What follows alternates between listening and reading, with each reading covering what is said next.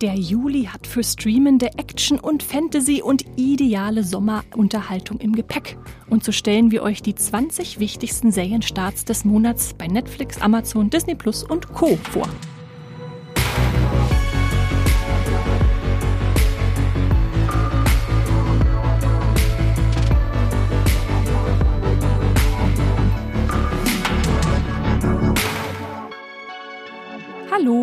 Herzlich willkommen im Streamgestöber.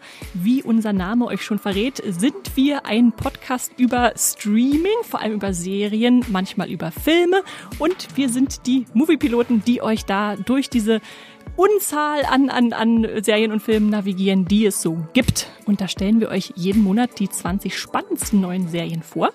Und jetzt ist der Juli vor der Tür und da ist es wieder soweit und ich sitze hier deshalb nicht allein. Ich bin Esther Stroh, sondern habe auch Max Wieseler an meiner Seite, damit wir euch dann ganz genau informieren können, was da auf euch zukommt im Juli. Hallo Max.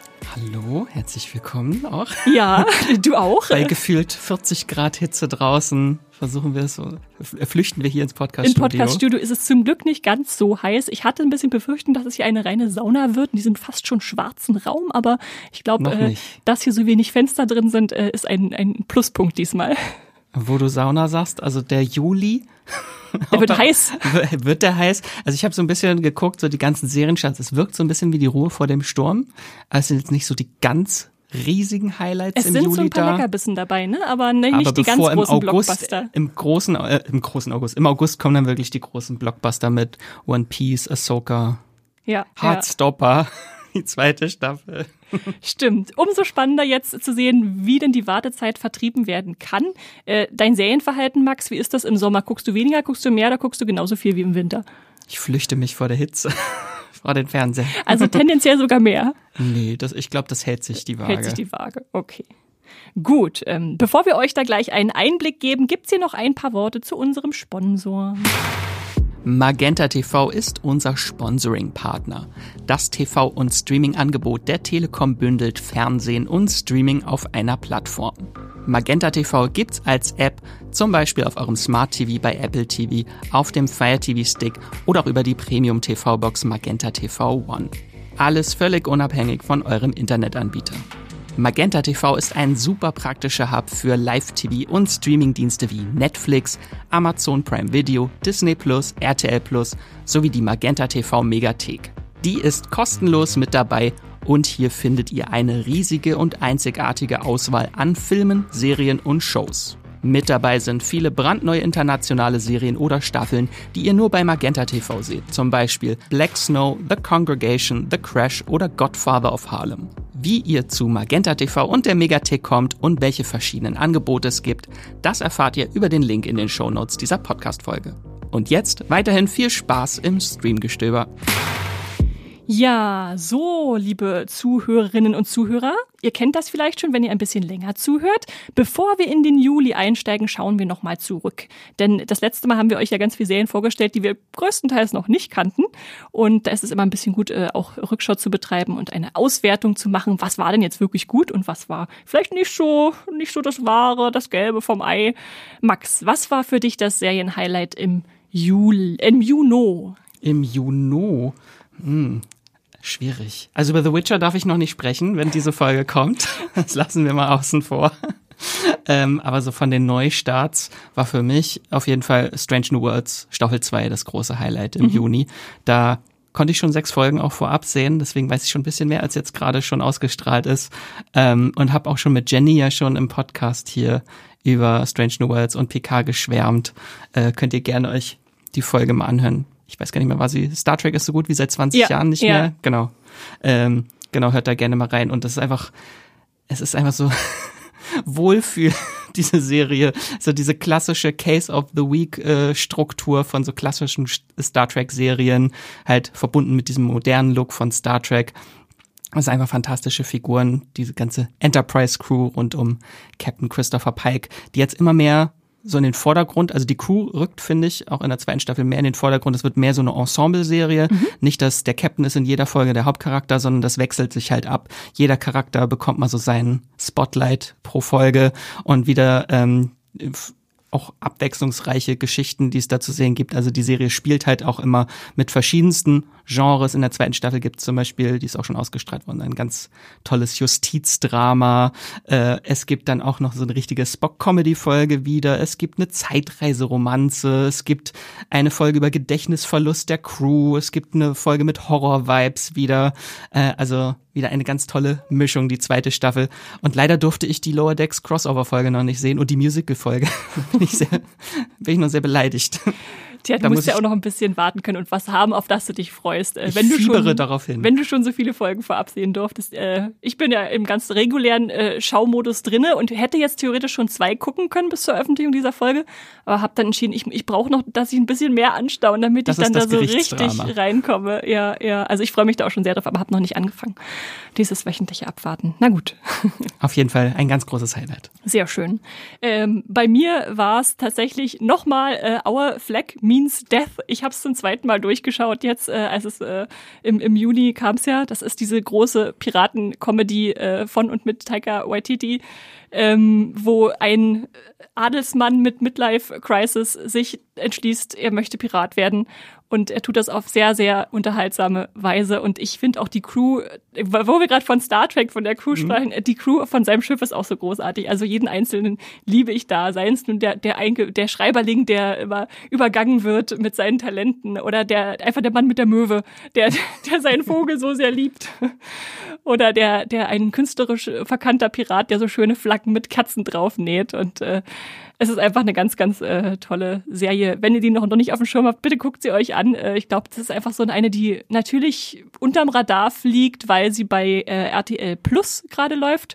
Das haben jetzt nicht die meisten, diesen Streamingdienst, aber wenn ihr ihn habt, dann äh, unbedingt reinschauen oder vielleicht sogar deswegen auch abonnieren, weil das ist echt so. Äh, Fluch der Karibik in sehr, sehr lustig mit unerwarteten Wendungen. Ja, total. Das ist ein guter Vergleich. So, wenn ihr früher gern Monkey Island, das Point-and-Click-Adventure gespielt habt, dann äh, ist das was für euch. Genau, das nur noch mal als Rückschau von, von unseren äh, Serienhighlights im Juno. Und wir haben uns natürlich auch die Serien angeschaut, wie die so beim Moviepilot bewertet wurden. Denn es ist dann immer natürlich, dass noch mehr Leute da sozusagen ihre Stimme oder ihre Punktzahl abgeben. Und äh, Max, äh, ich habe dich ja, ich bitte dich ja immer nicht äh, vorher auf die Community-Wertung zu gucken, äh, aber hast du einen Tipp, was die beste Serie war letzten Monat. Das ist ja jetzt ein bisschen tricky oder mhm. gecheatet, weil ich musste auf die Community-Bewertungen ja gucken, weil ich gerade die Auswertung mache für unsere kommende äh, Folge zu den besten Serien des, äh, des, ersten, Jahr, Halbjahres. des ersten Halbjahres. Mhm. Genau, und da weiß ich schon, dass eine Serie aus dem Juni dabei ist. Mhm. Äh, kann natürlich auch eine andere sein, die noch besser bewertet ist, die aber nicht den, nicht die Anzahl der Bewertungen hatte, ja. wie Arnold. Tatsächlich ist Arnold die, die mit 7,5 äh, die meisten äh, Moviepilot-Nutzenden äh, bewertet hat. Äh, also da haben viele gesagt, das hat uns gefallen, Arnold Schwarzenegger zuzuschauen. In dieser, ich glaube, drei Teile waren es insgesamt, diese, diese Netflix-Serie. Also ja, eine Empfehlung von unserer äh, Community, wenn ihr ein bisschen äh, was in die Richtung wollt. Ähm, umgekehrt, was glaubst du, was die schlecht bewertetste war? Da musste ich nichts nachgucken, habe ich auch nicht nachgeguckt. Aber ich. Das hat man so schon vom Gefühl her mitgekriegt. Vom Gefühl was her ist es The Idol, los war. die sehr heiß und hitzig äh, diskutiert wurde. Genau, tatsächlich The Idol über die diese junge Sängerin. Äh, die Nachfolgeserie von Euphoria wurde sie ja so ein bisschen aufgebaut, also vom gleichen Schöpfer, aber nicht so das, was äh, die Fans dann sehen wollten. Doch, also da wird sehr viel grad ein bisschen drauf rumgehatet, würde ich sagen. Mhm vor allem auf der Charisma-Bombe The Weekend der Serie. Hast du es denn äh, geguckt oder hast du dann gesagt, nee, das tust du dir nicht weiter an? Ich habe die erste Folge geguckt und seitdem habe ich auch noch nicht so das Verlangen verspürt, das weiter zu gucken. Ja, bei mir ist es auch so, ich, ich wünsche mir irgendwie schon, ich hätte es abgebrochen, aber jetzt bin ich schon bei Folge drei und dachte so, jetzt ist die Hälfte jetzt schon ist die rum. Hälfte rum, jetzt gucke ich es auch noch zu Ende, vielleicht kommt da noch was, aber Da habe ich bei der Eins noch den Absprung geschafft, das ist noch... Ja, dann ist die Investition noch nicht so groß gewesen. Äh, na, mal gucken, was Das heißt, was es wird auch nicht besser? Nee. Okay. also ist nicht unbedingt die Empfehlung, The Idol. Wenn ihr überlegt habt, The Idol anzufangen und ihr könnt so mit dem Musikgeschäft oder so, so Stardom-Verarbeitung äh, und äh, ja, zweifelhaftem Schauspiel nicht viel Guck nochmal Star is Born sonst. Genau, genau. Ja gut, ähm, dann haben wir das abgehakt, äh, den Juni und können zum Juli übergehen. Und wie immer gilt, wir geben euch natürlich keine Spoiler. Wir kennen die meisten Serien auch noch nicht. Wir freuen uns aber auf die, die wir rausgesucht haben und stellen die euch, soweit es geht, vor. Und damit ihr nicht mitschreiben müsst, packen wir die alle am Schluss auch nochmal in die Show Notes. Da habt ihr eine schöne übersichtliche Liste, was an welchem Datum losgeht und bei welchem Streamingdienst. Genau. Und dann fangen wir gleich an am 1. Juli. Der erste des Monats hat gleich ein Highlight dabei, das heißt The Pursuit of Love. Also ich, mich erinnert der Titel immer so ein bisschen an äh, The Pursuit of Happiness, also diese, dieses im amerikanischen, in der amerikanischen äh, Gesellschaft verankerte äh, Streben nach Glück. Und hier ist es das Streben sozusagen nach Liebe. Es ist eine britische Romantik-Miniserie mit drei Folgen, die bei Magenta TV läuft. Und jede der Episoden hat etwa so, na, ich sag mal 60 Minuten pro plus minus. Und das basiert auf einer äh, Romanvorlage, die den gleichen Titel hat, auch The Pursuit of Love von Nancy Mitford. Und ich war ganz überrascht, die meisten Romane, die so verfilmt werden, die sind ja so aus den letzten Jahren. Aber dieses stammt schon aus dem Jahr, äh, dieses Buch aus dem Jahr 1945. Also hat schon ein paar Jahre auf dem Buckel und spielt dann interessanterweise dementsprechend aber kurz vor dem Zweiten Weltkrieg. Also es ist ein, eine Verfilmung von einer Geschichte, die nach dem Zweiten Weltkrieg geschrieben wurde, aber sich vor dem Zweiten Weltkrieg entfaltet und ich denke mal dann auch so ein bisschen da reinreichen wird. Und es geht um ähm, Linda Radlett und ihre Cousine bzw. beste Freundin Fanny Logan. Also zwei Frauen stehen da im Zentrum und ähm, ja, begeben sich irgendwie mit dem Wunsch nach Liebe so ein bisschen auf die Suche nach dem idealen Ehemann oder nach dem persönlichen Lebensglück. Und ähm, sie sind jetzt zwei unterschiedliche Frauen. Also Linda ist so ja, leidenschaftlich, glaubt an Romantik, an die wahre Liebe, äh, ist ein wichtiges Thema für sie, das irgendwie zu finden und dann vielleicht auch nicht immer mit der Norm zu gehen und äh, mit dem Strom zu schwimmen.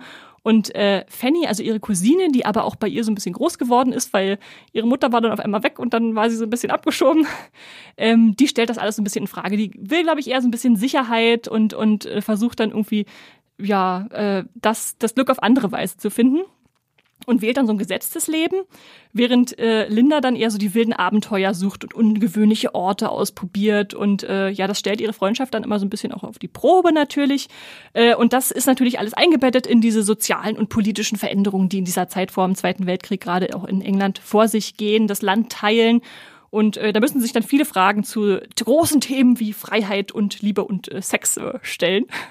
Uiuiui. Uiuiui. und ich finde es echt schön, äh, wie viele tolle Menschen da mitspielen. Ich habe mir den Cast angeguckt ja. und dachte, boah, das sieht ja äh, krass aus. Und ich dachte, ich mache es diesmal mal andersrum, statt immer nur aufzuzählen, wer es ist, schmeiße ich dir einen Namen hin, Max, und du sagst mir, woraus du diese Person am ehesten kennst oder mit was du sie assoziierst. Oh je, okay? Jetzt, jetzt, wo mein Hirn sowieso geschmolzen ist. Bei der Wärme bist du entschuldigt, wenn dir nicht sofort was einfällt. Ich kann dir da noch aushelfen. Okay, ich Also, versuch's. Hauptfigur, die verrücktere von den zwei Hauptfiguren, ist gespielt von Lily James. Woher kennst du sie oder wo hast du sie zuerst gesehen oder wo hast du sie zuletzt Ich weiß natürlich, wer Lily James, aber ich. Du hast bestimmt Cinderella geguckt als Ja, alter Disney-Gucker. Und natürlich Mama Mia 2. Das kann ich natürlich einfach immer wieder einwerfen. Sehr gut, sehr gut. Ich habe sie zuletzt in What's Love Got to Do With It äh, gesehen im, im Kino. Äh, und in Downton Abbey ist sie mir, glaube ich, zuerst begegnet. Also sie hat echt viele Sachen gemacht. Dafür doch so, dass sie noch relativ jung ist als, als britische Darstellerin, ist sie schon ziemlich äh, bekannt. So, die nächste kennst du aber garantiert. Emily Beecham ist die zweite äh, Darstell Hauptdarstellerin. 1899. Ja. Das große Trauma wieder. da, da hole ich es wieder raus. Äh, 1890 wurde nicht fortgeführt, aber hier könnt ihr in The Pursuit of Love Emily Beecham weiterhin erleben.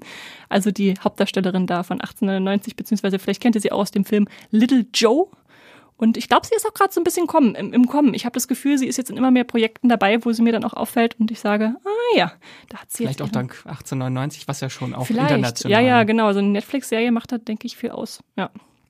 So, ansonsten ist noch dabei Dominic West als Lindas Vater. Also der spielt The den Vater Affair von. hat er mitgespielt. Ja, natürlich. sehr gut. Die Serie The Affair. Oder wenn ihr noch ein bisschen weiter zurückgeht, seid ihr sicher, sicherlich alle The Wire-Fans. Äh, da ist ja McNulty gewesen.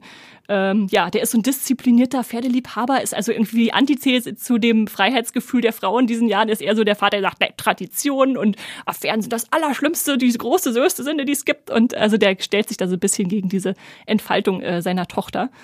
Ähm, und worüber ich mich sehr gefreut habe, dass er mitspielt, ist Andrew Scott. Der spielt einen ganz exzentrischen äh, äh, Adligen namens Lord Merlin.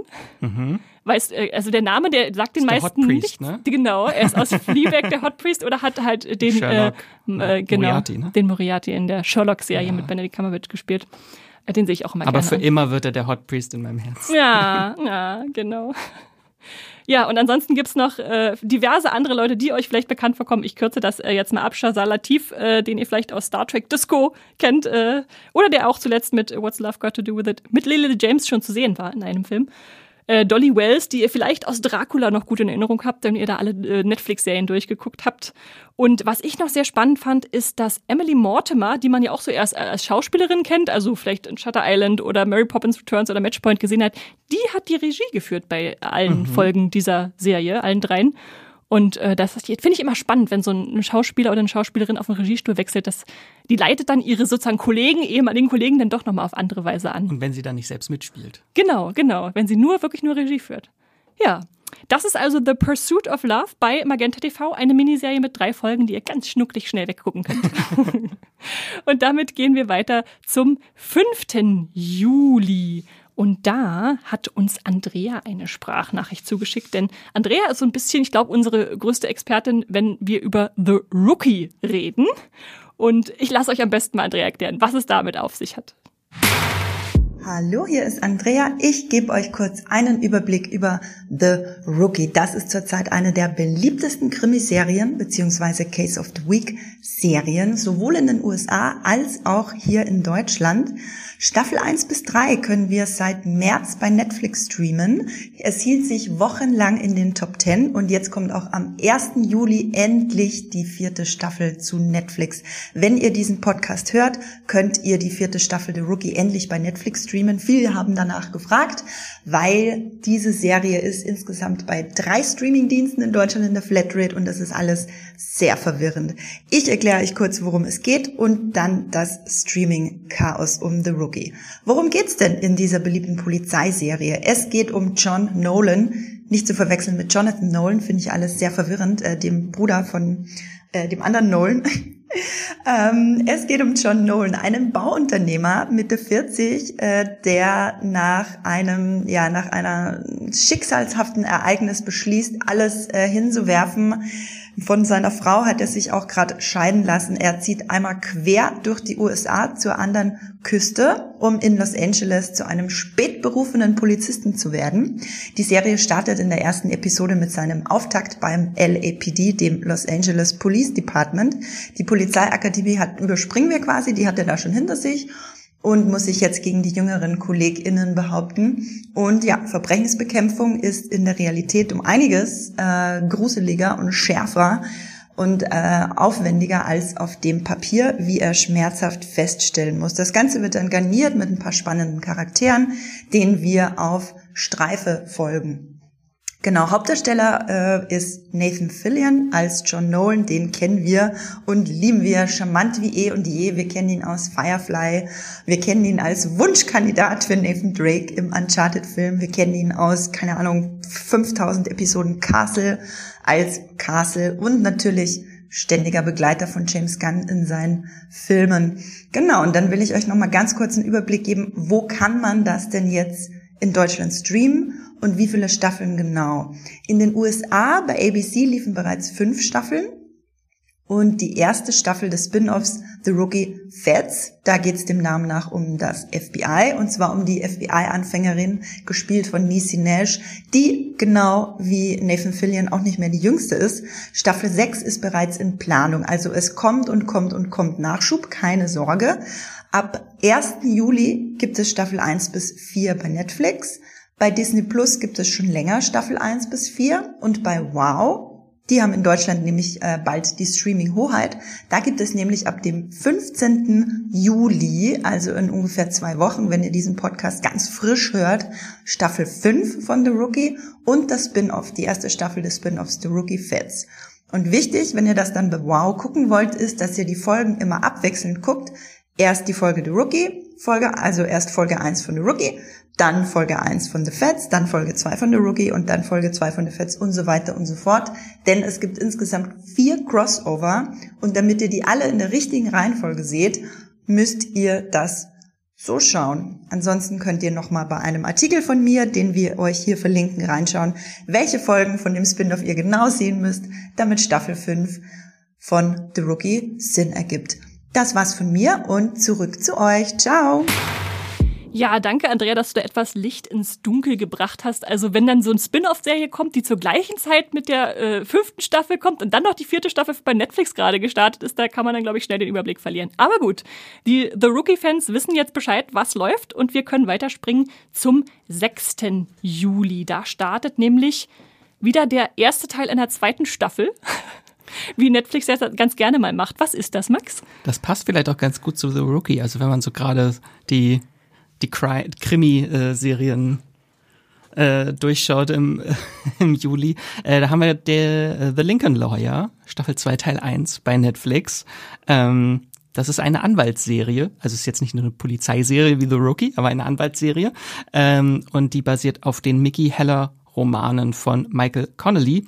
Äh, kennen viele vielleicht auch äh, ein Roman davon wurde schon mal adaptiert als Der Mandant mit Matthew, Matthew McConaughey. Ja. Im Original The Lincoln Lawyer. Hm. Aber was lustig ist, äh, The Lincoln Lawyer basiert nicht auf dem Roman The Lincoln Lawyer. ähm, die erste Staffel, die kam tatsächlich auch recht gut an. Ich habe mal geguckt, bei Moviepilot hat die eine Wertung von 7,0. Oh gut. Kann man sich mal angucken. Ja. Ähm, und jede Staffel erzählt so einen großen Fall, den der Anwalt Mickey Heller annimmt. Und äh, Staffel 1 adaptierte den zweiten Band der Reihe, nicht den ersten, The Lincoln Lawyer, sondern den zweiten, So war uns Gott helfe. Äh, und die zweite Staffel basiert jetzt auf dem vierten Band, wird einfach immer einer übersprungen. Aber ich denke mal, solange er immer in seinem Auto Lincoln rumfährt, ist es ja trotzdem passend, dass man ihn The Lincoln Lawyer nennt, genau, oder? Genau, okay. Äh, der fünfte Zeuge heißt der Band. Äh, genau, falls ihr noch gar nichts von der Serie gehört habt, äh, Esther, du hast es schon so schön angeteased, er fährt in seinem Lincoln Towncar äh, durch äh, Los Angeles äh, und Mickey Heller ist Anwalt und er ist einer der besten Strafverteidiger von Los Angeles, äh, der aber keine Kanzlei hat, sondern mit seinem Lincoln durch äh, Lincoln Town Car durch die Stadt fährt zu seinen MandantInnen. Ähm, und im Zuge seiner Arbeit ist Mickey immer wieder auch auf die Unterstützung seiner zwei Ex-Frauen angewiesen. Das ist auch ein sehr schöner Teil von seiner, von seinem Charakter. Da haben wir einerseits die Staatsanwältin Maggie, die wird gespielt von Neff Campbell. Mhm. Großer Screamstar.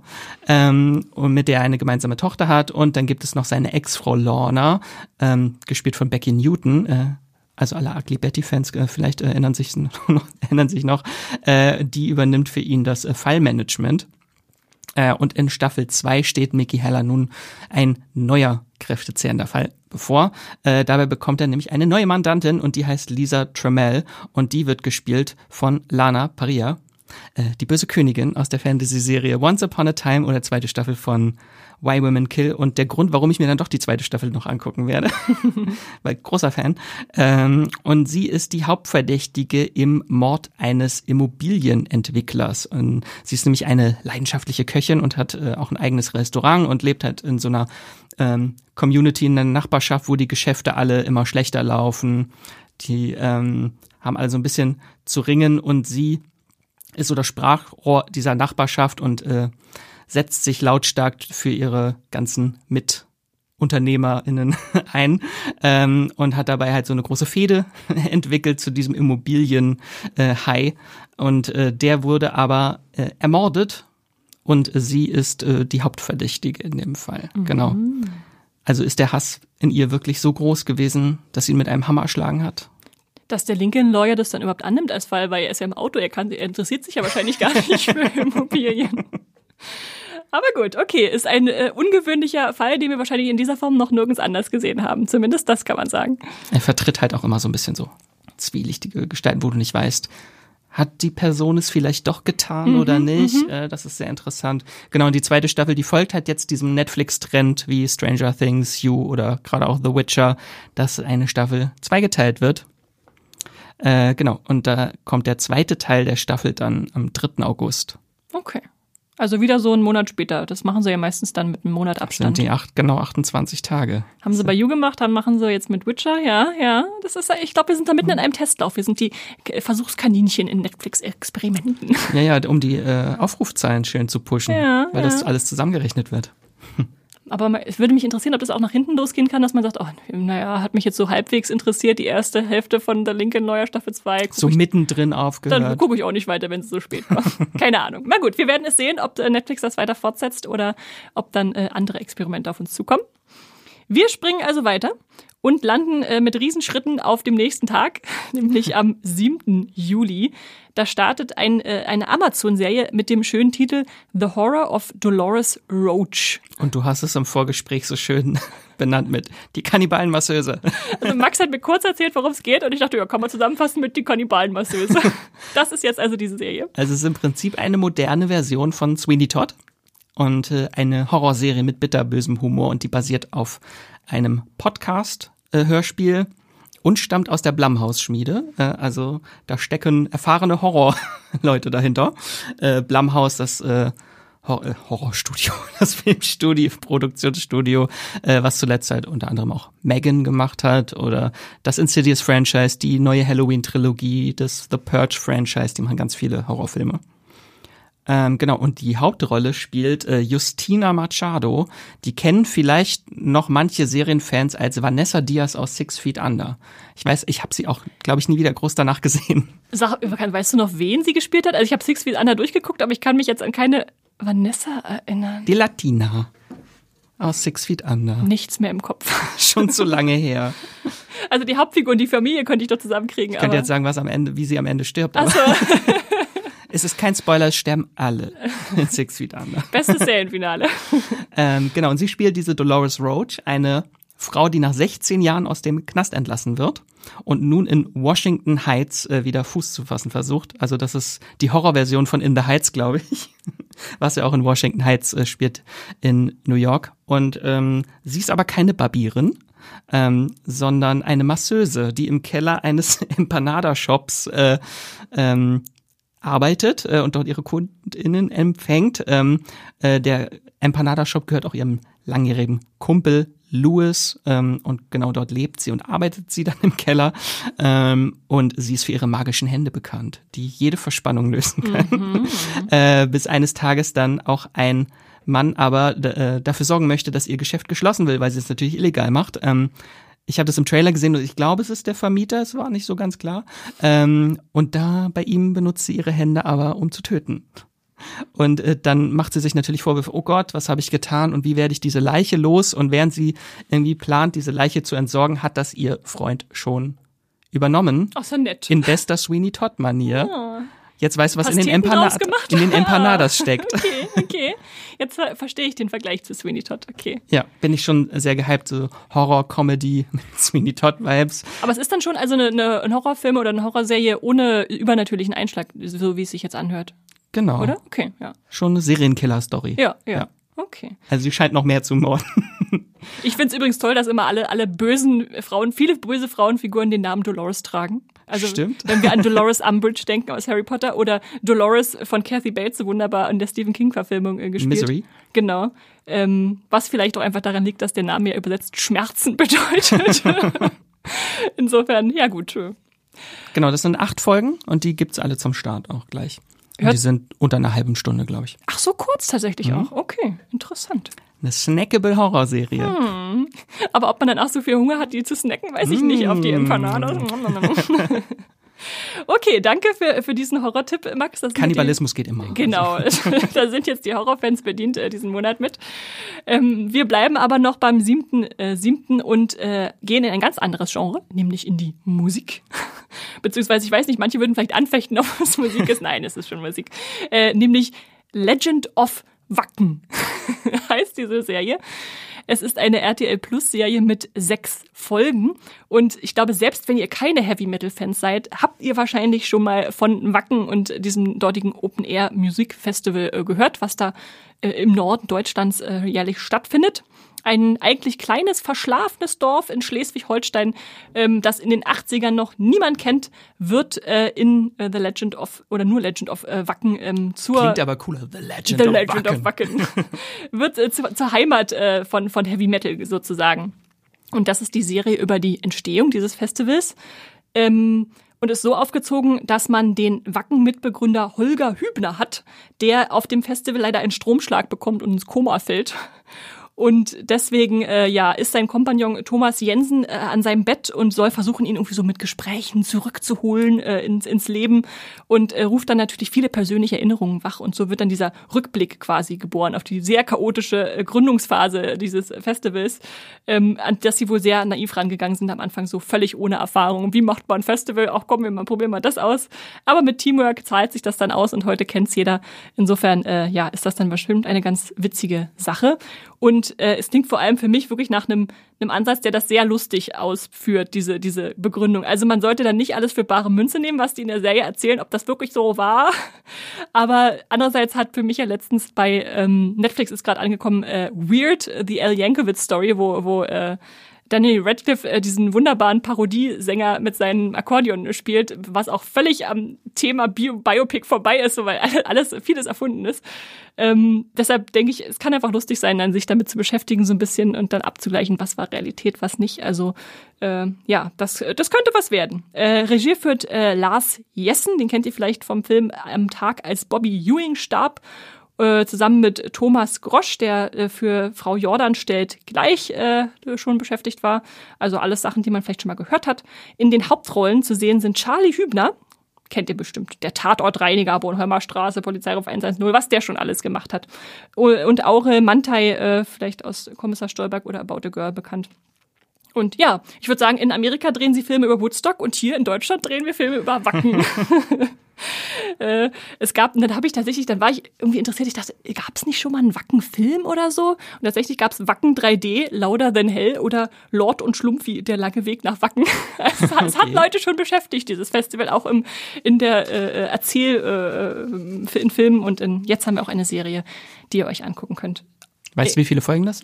Äh, sechs Stück insgesamt, ja. Aber ich weiß leider nicht genau, wie lang sie sein werden. Aber sechs klingt nach so einem Miniserienformat, dass sie nicht, nicht überlang sind, aber auch nicht ganz kurz. 45 bis wir, 50. Wir schätzen mal, ja, ja, genau. So, und dann gehen wir weiter zum 12.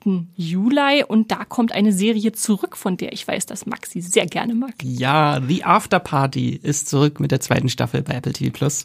Äh, eine ganz fantastische Whodunit Krimi-Komödie von Chris Miller. Ähm, den kennen viele vielleicht als Duo mit äh, Chris Miller und Phil Lord, ähm, die als Produzenten halt auch hinter Across the Spider-Verse, der gerade sehr großes äh, stecken. Oder The Lego Movie. The Lego Movie oder 20, irgendwas Jump Street. Wie, die, wie vielte war das? 20, äh, ich glaube 21 und 22 gab's, ne? 22 21 Jump Street, ja, ja, genau. Ja. Die Jump Street auf jeden Fall, genau. ähm, und da steckt äh, Chris Miller als Regisseur und Creator dahinter. Und äh, das ist eine Anthologieserie jetzt ab Staffel 2 mit einem sehr besonderen Konzept, denn in jeder Staffel passiert ein Mord. Ähm, und die Verhöre der Verdächtigen ähm, werden durch unterschiedliche Genres dargestellt. Dazu dann gleich noch mehr, wenn ich über Staffel 2 spreche. Mhm. Ähm, genau, und in Staffel 2 äh, geht es äh, bis auf mehrere, äh, wenige, bis auf wenige Ausnahmen, äh, einen komplett neuen Cast. Ähm, ganz viele tolle Darstellende. Unter anderem spielt in der zweiten Staffel mit Elizabeth Perkins, Paul Walter Hauser, äh, Poppy Lou, Zach Woods, ähm, Jack Whitehall, finde ich ganz toll, mhm. äh, Vivian Wu, Ken Young und John Cho. Wenn Andrea jetzt hier würde, oh. würde sie jetzt noch über seine Haare schwärmen. ähm, genau.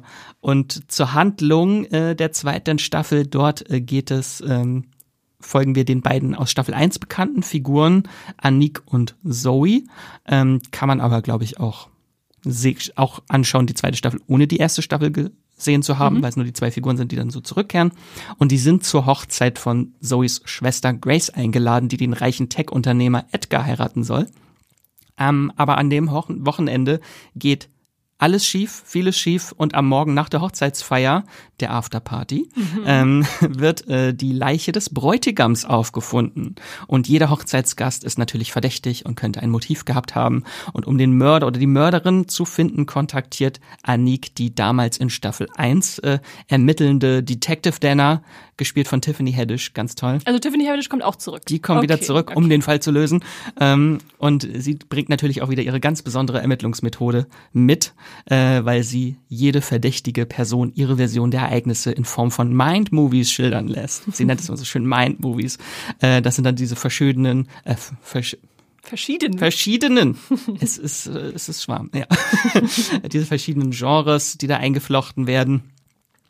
Ähm, genau, und in Staffel 2 haben wir zum Beispiel auch, sieht man im Trailer schon, eine, ein Bridgerton-Historiendrama oder mm. eine schwarz-weiß Crime-Noir-Folge, eine Wes Anderson-Style-Folge, eine Heist-Folge, ein Erotik-Thriller. Also ist alles vertreten und jeder Charakter schildert da halt so seine Erlebnisse vor und während äh, dieser Hochzeit aber immer in verschiedenen Genres. Ja, ja. Und es klingt auch so, als wären es alles wieder ganz neue Genre, die noch nicht im ersten, genau. in der ersten Staffel drin gewesen wären. Ganz genau.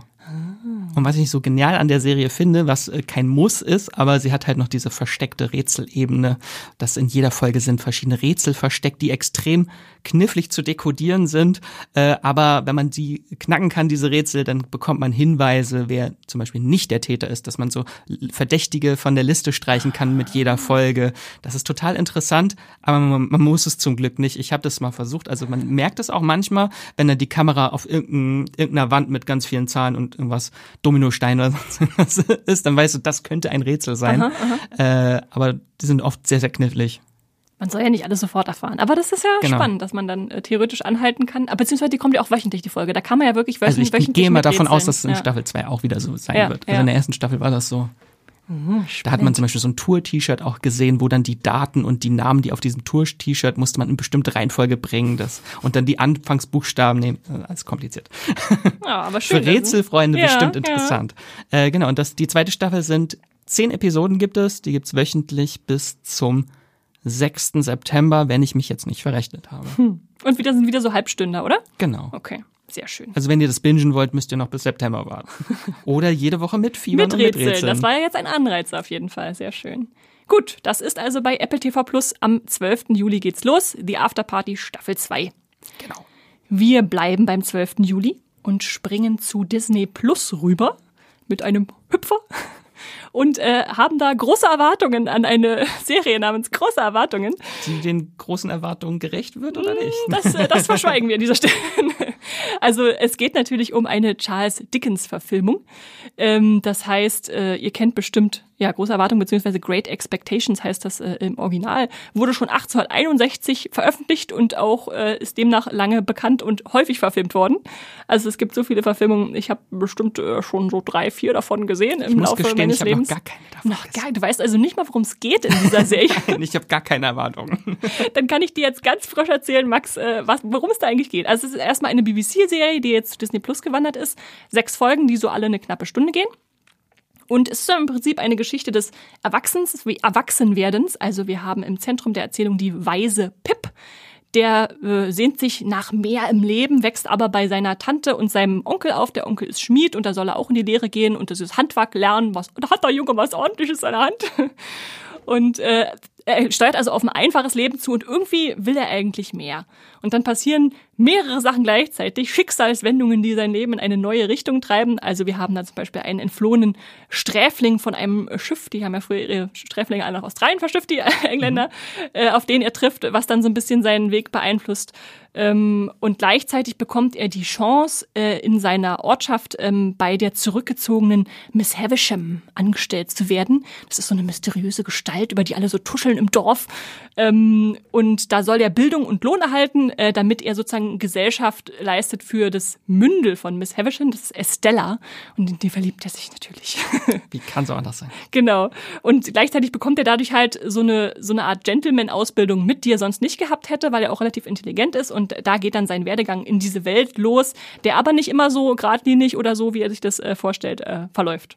Ich glaube, so viel, so, so viel kann man sagen zur Serie, wenn ihr euch die noch völlig vor, unvoreingenommen ansehen wollt. Er steigt dann also auf in der Welt und ähm, ja, die Hauptfigur Pip wird gespielt von äh, Finn Whitehead oder Fion, ich weiß nicht genau, wie man ausspricht. Ihr kennt ihn vielleicht, wenn ihr Dunkirk gesehen habt. Da war er nämlich die Haupt da noch relativ unbekannte Hauptfigur äh, mhm. bei Christopher Nolan, der da durch den äh, Angriff gestolpert ist. Und äh, als Highlight, das wird dich sicherlich freuen, Max, ist da auch Olivia Coleman dabei. Die es gibt einfach gerade keine Serie, wo Olivia Coleman nicht nee, mal kurz oder? vorbeischaut. Nee. Und sie spielt diese exzentrische Dame Miss Havisham so mit verrottendem Hochzeitskleid, was sie nie auszieht und was dann so, die so als Gruselgestalt zuerst auftritt, wenn in dieses, dieses Haus kommt, wo sie die Vorhänge zugezogen sind und dann kommt sie so auf ihn zu und er hat so ein bisschen Angst. Also ist äh, sie ab, ab, äh, zur Abwechslung mal nicht so liebenswert. Genau, genau. Okay. Sie ist schon so ein bisschen, also ich würde sie jetzt nicht total böse nennen, aber sie ist halt so zwielichtig, dass man nicht so richtig weiß, was will sie eigentlich von ihm. Mhm. Und sie ist auch nicht besonders nett zu ihm oder zu ihrem Mündel. Also ja. Genau, und das ist äh, noch, was noch interessant macht, diese Serie, ist, dass es eine Serie von Stephen Knight ist. Äh, den Namen kennt ihr sicherlich als Serienfans, der hat sowas wie Piggy Blinders geschrieben, geschöpft, äh, aber auch für Filme wie Locke und Eastern Promises äh, ist er verantwortlich. Also schon eine Marke im britischen Kino- und Serienbereich. Und äh, ja, es gibt, ich habe mal nachgeschlagen, über 20 Adaptionen von äh, Große Erwartungen, Great Uiuiui. Expectations. Äh, ich äh, kenne zum Beispiel den 2011er Film von Mike Newell mit Ralph Fiennes oder Helena Bonham Carter hat da die Miss Havisham gespielt. Da kannst du dir so ein bisschen ausdenken, was für eine exzentrische Figur das ist. Äh, Alfonso Cuarón hat äh, eine moderne Adaption gemacht mit Ethan Hawke und Gwyneth Paltrow, die auch vor kurzem zu Disney Plus gekommen ist. Und ich vermute, dass sie sich deswegen jetzt gleich sozusagen den Nachschub eingekauft haben und sagen, jetzt könnt ihr auch die großen Erwartungen hier schauen. Genau. Wie gesagt, sechs Folgen, äh, die ihr dann ab 12.07. da erleben könnt bei Disney Plus. Und das ist dann wahrscheinlich auch abgeschlossen, weil das eine Genau, Vorlage ist. das ist dann zu Ende. So, und damit gehen wir gar nicht weiter, sondern bleiben bei Disney Plus und bleiben am 7. Juli, aber da kommt eine ganz andere Serie. Ein Nicht ganz, ganz so historisch. Genre. Ja. Genau, da kommt The Company You Keep, dieser vielversprechende Titel. Ähm, bei Disney Plus äh, eine Dramaserie, eine Crime-Drama-Serie. Vielleicht auch ein bisschen interessant äh, als vielleicht so ein bisschen Ersatz für The Blacklist-Fans, könnte ich mir vorstellen, Mhm. Dachte weil auch, ja. es hier auch äh, Menschen äh, hier kommen Menschen von beiden Seiten des Gesetzes zusammen. Ähm, und das Ganze basiert auf einer südkoreanischen Serie, die My Fellow Citizens heißt. Ähm, aber der Selling Point der Serie ist natürlich ist die neue Serie mit Milo Ventimiglia. Also alle Heroes-Fans, Gilmore Girls-Fans und This Is Us-Fans können sich jetzt freuen. Kann sich freuen, dass er eine neue Serie hat. äh, genau, und die zweite Hauptrolle spielt Catherine Hena Kim, die kannte ich vorher tatsächlich gar nicht. Ähm, aber dafür die anderen, die mitspielen, äh, spielen nämlich unter anderem auch mit äh, William Fichtner und Sarah Wayne Kellys. Da freue ich Da mich. ist ja die große Prison Break äh, Reunion mit den zweien. ja, Ja, Genau. die waren beide in Prison Break drin. Und Laurie natürlich auch aus The Walking Dead. Ja. Aber ich glaube, war sie in welcher Serie war sie beliebter? War sie mochte man sie in Prison Break? Also ich fand sie da zumindest sympathischer, glaube ich. ja, okay, und verrätst du uns noch, worum es geht in Ja, The Company natürlich. You Keep? Natürlich. Es äh, geht um Charlie und Emma. Ähm, genau. Milo Ventimiglia spielt Charlie. Er ist der Sohn einer Familie von professionellen Trickbetrügern, die eine Bar in äh, Baltimore besitzen und gemeinsam verschiedene Heists durchführen. Und bei einem dieser Heists äh, berauben sie ein Syndikat äh, 10 Millionen Dollar äh, berauben sie den weg ähm, und äh, mit denen allerdings äh, Charlies Verlobte dann durchbrennt mit den 10 Millionen Dollar, beziehungsweise abhaut. Also der Trickbetrüger wird betrogen von seiner Verlobten. Ganz genau. Und auf der anderen Seite haben wir dann noch Emma, eine CIA-Agentin, deren Herz gebrochen wird, als sie ihren Freund in Flagranti mit einer anderen Frau erwischt. Und diese beiden Figuren mit gebrochenem Herzen Ah, landen beide in einer Hotelbar. Genau, treffen sich in einer Hotelbar und es funkt sofort zwischen den beiden und sie verbringen 36 gemeinsame Stunden in diesem Hotel. Und danach gehen sie wieder zurück ins echte Leben. Sie haben sich natürlich nicht verraten, äh, wer sie wirklich äh, sind oder was sie wirklich beruflich tun. Ähm, das wird dann aber besonders spannend, ähm, weil sie dann doch beide doch in die gleiche Richtung sich eigentlich entwickeln. Denn Charlies Familie wird vom Kopf dieses Syndikats aufgespürt und muss dieses gestohlene Geld irgendwie zurückzahlen. Und gleichzeitig sucht Emma als CIA-Agentin nach eben jenem Syndikatskopf, der Ja, Anführerin. Äh, genau. Aber die beiden wissen halt nichts äh, voneinander, dass er, sie weiß nicht, dass er Trickbetrüger ist, er weiß nicht, dass sie CIA-Agentin sind und die beiden versuchen so ein bisschen so ihre eigene, äh, ihre gemeinsame Beziehung, frische Beziehung jetzt so ein bisschen auszuloten, während sie sich gegenseitig belügen und es droht halt immer wieder das aufzufliegen, diese Lüge. Das ist, glaube ich, so ein bisschen so die Triebfeder des Ganzen. Klingt wirklich nach The Blacklist. Also ich habe die erste Folge gesehen, fand ich auch schon sehr Ja, spannend. ja. Es gibt insgesamt zehn Episoden, danach wurde die Serie aber leider abgesetzt Ja. schon wieder. Weiß man, ob es irgendwie abgeschlossen, irgendwie einen Abschluss erreicht oder? Also die wichtigsten Handlungsfäden sollen äh, schon zusammengeführt werden Ja. am Ende, aber so ein kleiner Ausblick, wie es weitergehen Ja, das hat man ja häufig, ja. aber bisschen Action, bisschen Drama, bisschen Crime ist, glaube ich, für so einen spannenden Binge am Feierabend bestimmt ja, ganz interessant. Ja. Das ist vielleicht die Gesellschaft, die ihr behalten wollt, die, die ihr pflegen wollt. Das heißt, es gibt auch so ein englisches Sprichwort, the company you keep, irgendwie die, die Gesellschaft, die du pflegst, sagt etwas über dich aus. Mhm. Mhm. Gut, äh, aber äh, lassen wir diese Gesellschaft hinter uns. Und, und brennen äh, jetzt das Haus ab? Oder? Ja, bitte. genau, am 13. Juli startet bei Netflix Burn the House Down. Ähm, das könnte auch eine Wackenserie sein. Ähm, ist es aber nicht. Es ist eine japanische äh, Suspense-Rachedrama-Serie, nenne ich es jetzt mal. Ähm, und gleichzeitig auch eine Manga-Adaption, basiert auf einem Manga. Ähm, und es geht darin um eine junge Frau namens Ansu, die vor 13 Jahren alles verloren hat, als das Haus der noblen Familie Mitarai, wenn ich es richtig ausgesprochen habe, in Flammen aufging ihrer Familie ist das nämlich. Mhm. Äh, und ihre Eltern trennten sich nach diesem Vorfall. Ihre Mutter wurde verdächtigt, das, äh, den Brand selbst gelegt zu haben. Und in der Gegenwart will sie nun die Unschuld ihrer Mutter beweisen und schleust sich deshalb unter falschem Namen als Hausmädchen in eben jenes wieder aufgebautes Haus ein, um an Hinweise zu gelangen. Denn sie glaubt, dass die neue Frau ihres Vaters in Wahrheit diesen Brand gelegt hat. Mhm. Und das möchte sie beweisen. Genau. Aber ihre böse Stiefmutter, äh, Stiefmutter und ihre Stiefgeschwister dürfen natürlich nicht erfahren, wer sie wirklich ist und muss natürlich ihr Geheimnis bewahren äh, und versuchen, an diese Hinweise zu gelangen, während sie auch ihren Job als Hausmädchen noch ausführen muss. Äh, das, ich habe den Trailer gesehen, das sieht schon richtig spannend aus. Ähm, ätzende reiche Menschen, die ihre Geheimnisse bewahren wollen, ist auch sowieso ein sehr beliebtes Genre ja, zurzeit. Ja. Klingt gut, schon. klingt gut. Ich habe aber leider nirgendwo rausgefunden, wie viele Folgen das sind. Ja, müssen wir uns immer überraschen lassen. Können nicht immer alles wissen bei Netflix. äh, ja, kommt auf jeden Fall auf die Mal anschauen Liste. Äh, mal gucken, was da passiert am 13. Juli. Ich freue mich hingegen ganz doll auf den 14. Juli. Da kommt nämlich eine Serie zurück zu Amazon, die, ich würde sagen, letztes Jahr so ein kleiner Sleeper-Hit war. Also da haben sich dann irgendwie viele Leute unterhalten, die vielleicht sonst gar nicht so viel Serien gucken oder die, die sonst nicht so die großen Serienmeinungstreiber sind, aber wo man gemerkt hat, oh, die hat vielen gefallen. Das ist nämlich Der Sommer, als ich schön wurde mhm. im Deutschen oder The Summer I Turned Pretty ist der englische Titel. Und das basiert auf der gleichen Buchtrilogie von Jenny Han oder Han, die ihr vielleicht kennt, wenn ihr sie als Autorin von To All the Boys äh, der romantischen Trilogie äh, schon mal gehört habt. Äh, und die hat auch eine Trilogie geschrieben äh, um Sommerbücher. Also, die ideale Sommerserie, die wir hier haben, äh, nämlich die erste, der erste Teil hieß The Summer I Turned Pretty, dann It's Not, all, It's Not Summer Without You und äh, We'll Always Have Summer. Und wir befinden uns jetzt in der zweiten Staffel, deshalb vermute ich fast mal, sie werden die Erzählung da jetzt noch nicht zu Ende führen, aber sie werden sie weiterführen. Ähm, die Moviepiloten hatten die erste Staffel mit einer 7,4 bewertet, also sehr ordentlich.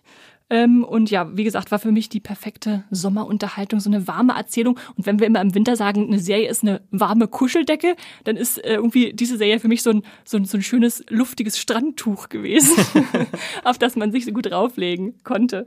Ähm, spielt äh, an, an einer, einer kleinen Stadt am Strand in Neuengland. Es geht so ein bisschen um die erste Liebe von der Hauptfigur, äh, die jugendliche Belly die fährt immer mit ihrer Mutter und ihrem Bruder Steven äh, jedes Jahr im Sommer an diesen, in diesen einen Strandort und dann treffen sie sich mit äh, der besten Freundin der Mutter, Susanna Fischer, und die hat wiederum auch zwei Söhne, nämlich äh, Jeremiah und Conrad.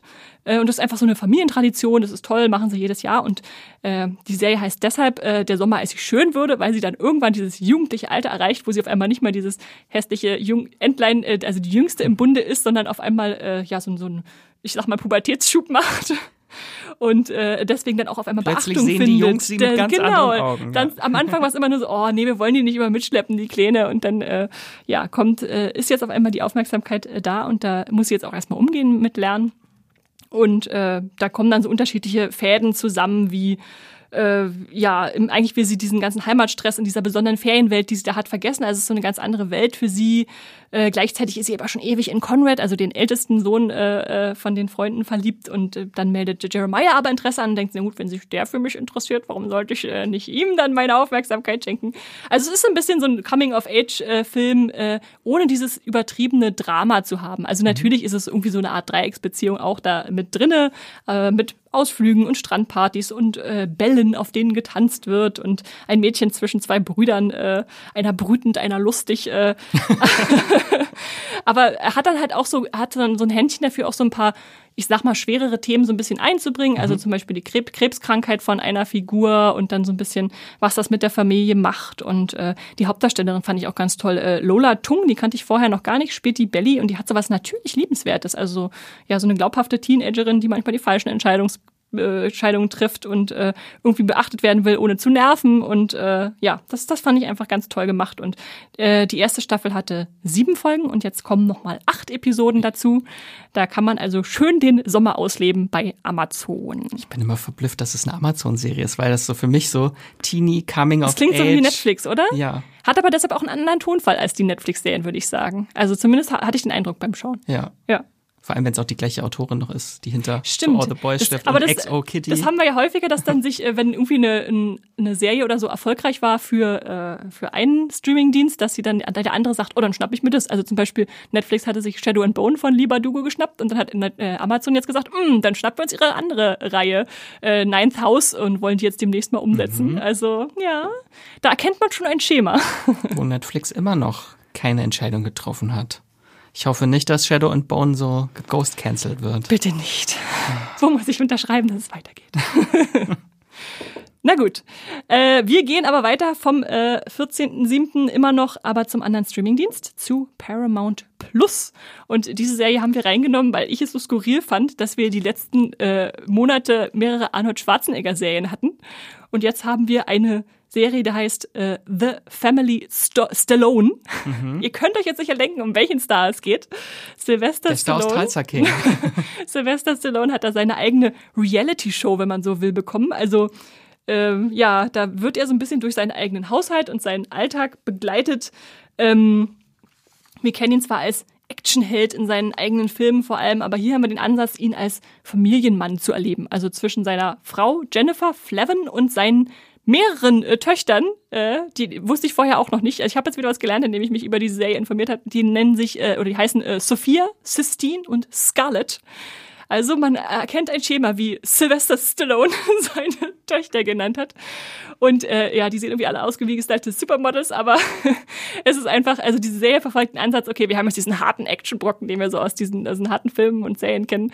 Und wir erleben ihn jetzt beim Katzenbürsten und beim Gespräch mit Al Pacino, der mal auf der Veranda sitzt. Oder äh, mit äh, der, seinem, seinem Hund, der von seinem Teller frisst auf dem, am Armbrotstisch. Oder äh, ja, viele Rocky-Anspielungen gibt's natürlich auch in der Serie. Und äh, ich hatte, ich habe nur den Trailer gesehen und hatte zum Teil, zum Teil so ein bisschen den Eindruck, okay, promotet der jetzt seine Familie, damit die auch noch so ein bisschen sich so ein Entertainment-Standbein aufbauen können. Aber der Reiz, ich glaube, an der Serie, der größte Reiz ist, dass alle total begeistert sind, die, Frauen in seiner Familie. Oh ja, wir machen das jetzt hier so eine Reality-Show und lassen uns begleiten. Und er sitzt dann so mit versteinertem Gesicht dazwischen und es kommt dann so ein bisschen raus, okay, er war der, der am wenigsten Lust darauf hatte, dieses Experiment durchzuführen, aber er macht jetzt mit und zieht es dann durch und kann sich dann teilweise auch nicht verwehren, dann mal in die Kamera irgendwelche, äh, weiß nicht, Faxen zu machen. Also Vielleicht dachte er auch, er arbeitet halt so viel und sieht seine Familie nie, dass er das einfach mal verbinden muss. Ja, ja, aber ob man dann auch Quality Time kriegt, wenn man ständig so im Scheinwerferlicht steht, ich weiß es nicht. Aber äh, ja, ist auf jeden Fall ein interessanter Ansatz, den man sich mal angucken muss. Es sind sechs Folgen mit 25 Minuten nur, also da könnt ihr das bestimmt ganz schnell Ich stell mir jetzt einfach vor The Kardashians, aber mit Sylvester Stallone. Wahrscheinlich genauso, wahrscheinlich genauso, Max. Äh, könnt ihr bei Paramount Plus streamen ab dem 14. Juli. Und dann springen wir jetzt Großes Highlight. Ah, in ein, ist völlig Highlight. anderes äh, Genre. Was wir noch gar nicht hatten, oder? Stimmt, also wir haben sie immer häufig drin, im, sag ich mal, im Podcast, aber diesmal noch nicht. Es geht um Science Fiction. Und da startet auch am 14.07., also zur Monatsmitte, kommt echt viel. Die zweite Staffel von Foundation zu Apple TV Plus. Und wenn ihr jetzt denkt, hä, was ist ein Foundation? Dann kann ich euch sagen, es ist bei uns beim Moviepilot gebrandet als die größte Science-Fiction-Serie, die niemand kennt. Und ich glaube, ich lasse euch am besten mal Matthias vorstellen, was das eigentlich ist, was da auf euch zukommt. Hallo, hier ist der Matthias. Ich habe einen Streaming-Tipp mitgebracht, denn bei Apple TV Plus startet jetzt im Juli die zweite Staffel von Foundation. Das ist eine Science-Fiction-Serie von wirklich sehr, sehr, sehr großem Ausmaß. 2021 kam da die allererste Staffel und ich befürchte, viele haben die noch gar nicht gesehen, weil obwohl die mit sehr, sehr, sehr viel Budget und auch ziemlich bekannten Namen gedreht ist, äh, hat sie noch nicht, auf alle Fälle in Deutschland, noch nicht den, den großen Durchbruch geschafft. Aber vielleicht erstmal, worum geht's in Foundation? Das ist die Verfilmung der gleichnamigen Buchreihe von Isaac Asimov und ähm, wir lernen da ein riesengroßes Imperium kennen, was von einer Klondynastie angeführt wird. Wirklich seit Jahrhunderten gibt es da verschiedene Klone, die sich im Endeffekt immer wieder reproduzieren und dadurch sind immer gleichen Leute, die gleiche Familie an der Macht, aber dann gibt es da auch einen Wissenschaftler namens Harry Selden und dieser Wissenschaftler ist ein eigener Kopf und das äh, mag das Imperium überhaupt nicht und noch unangenehmer wird es, als Harry Selden halt die, das Ende dieses Imperiums berechnet und dann auch schon gleich die Initiative ergreift, mit seiner Anhängerschaft auf einen weit, weit, weit entfernten Planeten zu reisen, der Planet Terminus, um dort die Foundation zu gründen, um schon sozusagen eine Grundlage zu haben, falls dann diese große Zivilisation zusammenbricht. Und das ist so die ganz grobe Prämisse der Serie. Es geht um politische Fragen, es geht um existenzielle Fragen. Es hat ein bisschen den Game of Thrones Charakter im Sinne von ganz viele verschiedene Parteien versuchen, äh, sich an Macht zu klammern. Da kommt es natürlich auch zu Intrigen und wir haben auch ziemlich coole Darsteller äh, dabei. Also in den Hauptrollen sind Jared Harris und Lee Pace zu sehen. Ähm, Jared Harris spielt den äh, Mathematiker, der in der Welt von Foundation alles äh, zum Einstürzen bringt.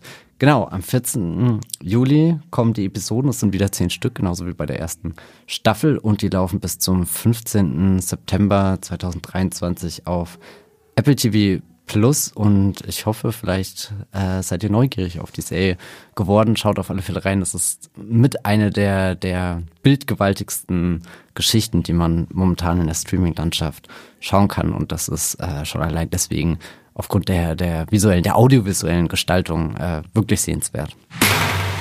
Ja, danke dafür, Matthias. Da steckt echt so viel drin in dieser Geschichte. Ist so wahnsinnig komplex. Ich weiß nicht, ich habe damals vor der ersten Staffel das erste Buch gelesen ähm, und war dann so, okay, Krisen, Herde, Weltraumherrscher, Krieg, Mathematiker, galaktisches Imperium. äh, da ist sehr viel drin, aber was vor allem hängen geblieben ist, sind bei mir auch diese wahnsinnig visuell schönen Bilder von diesen, diesen fernen Welten und Planeten und äh, Viechern, die da auch so rumkräuchen und fleuchten, sieht man auch im, im Trailer zum, äh, zweit, zur zweiten Staffel schon wieder ganz gut. Ähm, spannende Sache. Ist das was, was du schaust, Max? Ich freue mich schon auf die zweite Staffel. Ja, sehr gut. Ich hoffe, es gibt nicht ganz so viele Zeitsprünge wieder. Also die spielt, die spielt ja um viele, viele hundert Jahre. Ja, ja. Mal gucken, wie sie das diesmal bewältigen, so viel, so viel Zeit abzudecken. Man muss dann immer irgendwelche äh, Figuren in Kryostase irgendwie, damit die noch leben, wenn der nächste Zeitsprung kommt. Ja, ja. Ja, aber ja, ich bin auf jeden Fall auch gespannt. Ich werde mich da einfach visuell reinlegen und auf mich zukommen lassen, was da, was ja. da passiert. So, und damit gehen wir zum 16. Juli. Und da sind wir wieder bei Paramount Plus angekommen. Und da startet eine Serie, die den erstmal nicht so aussagekräftigen Titel Joe Pickett trägt. Also mhm. ein Mensch nimmt man mal an und ist es dann auch. Es äh, ist hier ein Krimi- und Neo-Western, den wir hier vor uns haben. Der basiert auf einer äh, Buchvorlage von äh, CJ Box äh, der diese Figur in sehr vielen Romanen ausgearbeitet hat. Willst du mal raten, wie viele Romane der geschrieben hat zu Joe Pickett? 19 na, bist du schon ganz schön da dran, aber es sind 23. und äh, die hat ja witzigerweise zwischen 2001 und 2023 23 Romane veröffentlicht. Äh, da kannst du dir jetzt ausrechnen, wie oft im Jahr er einen Roman veröffentlicht. Oh. Also einen pro Jahr tatsächlich raushaut. Insofern gibt's da viel Stoff, sage ich mal, um da davon zu erzählen. Und äh, ja, worum geht's? Wir befinden uns im Örtchen Saddle String. Also äh, Sattel, äh, was ist das da? Riemen ist der anscheinend benannt. Das ist ein, eine Ortschaft im Yellowstone National Park in der Wildnis von Wyoming. Uh, Yellowstone. Yellowstone. Kann man wieder Urlaubsbilder sehen. Genau, genau. Sehr schöne Landschaften zeigt auch der Trailer schon. Und da begleiten wir im Prinzip das Leben des Wildhüters und Familienmenschen äh, Joe Pickett, der sich da ja mit seiner Familie in einem Zeit sehr eines sehr wechselhaften politischen Klimas befindet. Also die haben ein wertvolles Land und dann gibt's haben natürlich viele Leute das darauf abgesehen. Das klingt nach Yellowstone. Ja, total. Ich, ich, da steckt tatsächlich sehr viel Yellowstone drin. Also ich glaube, alle Yellowstone-Fans, äh, die sollten da unbedingt mal reinschauen. Ich werde es auf jeden Fall mal ausprobieren, wenn es da ist bei Paramount Plus. Äh, gibt natürlich Waffengewalt, es gibt schöne Natur, es gibt den Aufeinanderprall von Moderne und Tradition, wie das immer so ist beim Neo-Western. Ähm, und äh, ja, Hauptdarsteller Michael Dorman, den kennst du, Max. Ja, in For All Mankind hat er mitgespielt. Ich habe leider For All Mankind immer noch nicht gesehen, obwohl es auf meiner Liste steht. Äh, äh aber ich habe hab ihn aus äh, in Daybreakers gesehen oder zuletzt in Der Unsichtbare hat er mitgespielt. Also kann man schon mal gesehen haben. Und die erste Staffel hat dann insgesamt zehn Folgen, die so 50 Minuten lang sind. Und die zweite Staffel läuft auch gerade in den USA. Also da Bei gibt's dann auch. Plus. Ja, da gibt's dann auch bald Nachschub, denke ich mal, wenn man die erste mochte. Genau, da muss man jetzt nicht Angst haben, dass da was sch- schnell abgesetzt wird. Und äh, erschaffen wurde die Serie von den Brüdern John Eric Dowdle und äh, äh, Nicht Daten. Drew Dowdle. Nein, nicht, nicht Dutton. Aber äh, John Eric Dowdle kann man schon mal gehört haben. Der hat ja ganz viel so Horror in die Horrorrichtung gemacht. Also zum Beispiel Devil, diesen Fahrstuhl-Horrorfilm. Oder Quarantine, das Remake von Rec. Oder äh, Serien wie Wacko zuletzt. Da gab es ja auch schon zwei von, ähm, ja. Ich wollte gerade sagen, Quarantine war doch mit Jennifer, Deb- ja, ja, Deborah Jennifer. Carpenter. Ja. Jennifer Carpenter, ja. Genau. Also, da könnt ihr euch dann nochmal so in diese Wildnis-Verteidigung der Familie so ein bisschen äh, reinlegen, die man auch in Yellowstone schon viel anklingen lassen hat. Genau. Das kommt am 16. Juli zu Paramount Plus. Und dann gehen wir ein bisschen weiter zum 19. Juli. Und da spukt es, glaube ich, bei dir, Max. Es spuckt und es gibt was zu lachen. Äh, es kommt die zweite Staffel Ghosts äh, zu Sky. Die, ähm, also als wir unsere die Auswahl der besten Serien 2022 für unseren Podcast gemacht haben, war ich hin und her gerissen, ob ich Abbott Elementary reinnehme oder Ghosts. ich erinnere mich noch. Es wurde dann Abbott Elementary, deswegen darf ich jetzt nochmal schwärmen über Ghosts, die weitergeht. Ähm, die haben wir auch letztes Jahr in der August-Vorschau schon mal vorgestellt. Da war dann die erste Staffel bei Sky. Und das Ganze ist ein Remake einer britischen Comedy, die auch Ghosts heißt, die mittlerweile, glaube ich, abgeschlossen ist nach vier Staffeln. Ich glaube ja. Äh, genau, und die erste Staffel von Ghost hat 18 Folgen und jetzt Ui. kommt die zweite Staffel mit 22 Folgen. So eine klassische Network-Sitcom-Länge. Klassisches Fernsehen, ganz toll. Und zur Grundprämisse, falls ihr noch nichts von Ghost gehört habt, es geht um das New Yorker Ehepaar Sam und Jay. Die werden gespielt von Rose McIver aus iZombie unter anderem und äh, Utkarsh Umbutkar. Ich kann diesen, ich hoffe, der Name war ungefähr richtig. Äh, hat auch in Never Have I Ever hat er mitgespielt unter anderem, äh, aber ganz viel in Serien spielt er derzeit mit. Ähm, und die beiden erben, beziehungsweise Sam erbt ein altes heruntergekommenes Anwesen außerhalb der Großstadt. Und das wollen die beiden renovieren und daraus ein Bed and Breakfast machen. Aber sie wissen natürlich nicht, es spukt in diesem Haus. Viele Geister, Dutzende von Geister sind an diesen Ort gebunden, die doch hier irgendwann mal gestorben sind äh, von äh, Wikingern, die hier zufällig mal auf dem Gelände waren Scheint ja schon sehr lange ein Hotel zu sein. bis zu Hippies und irgendwelche Börsenbroker. Also es ist eine bunte Mischung. Äh, es gibt auch Pestgeister, die leben alle dann im, äh, im Keller.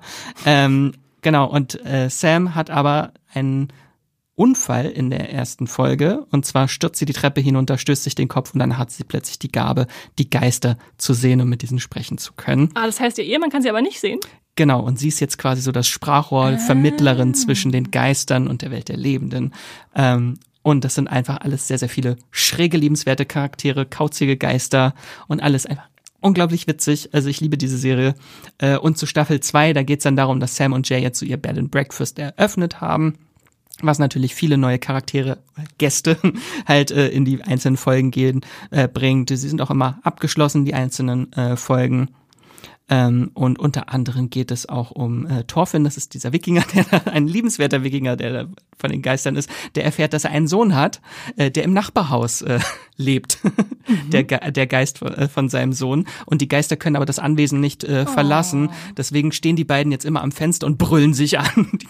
Die Beziehung der beiden besteht nur aus Brüllen. Wie großartig. Und sonst einfach generell die Beziehung der Geister werden äh, weiterentwickelt. Der Humor ist immer noch ganz äh, toll und äh, schräg.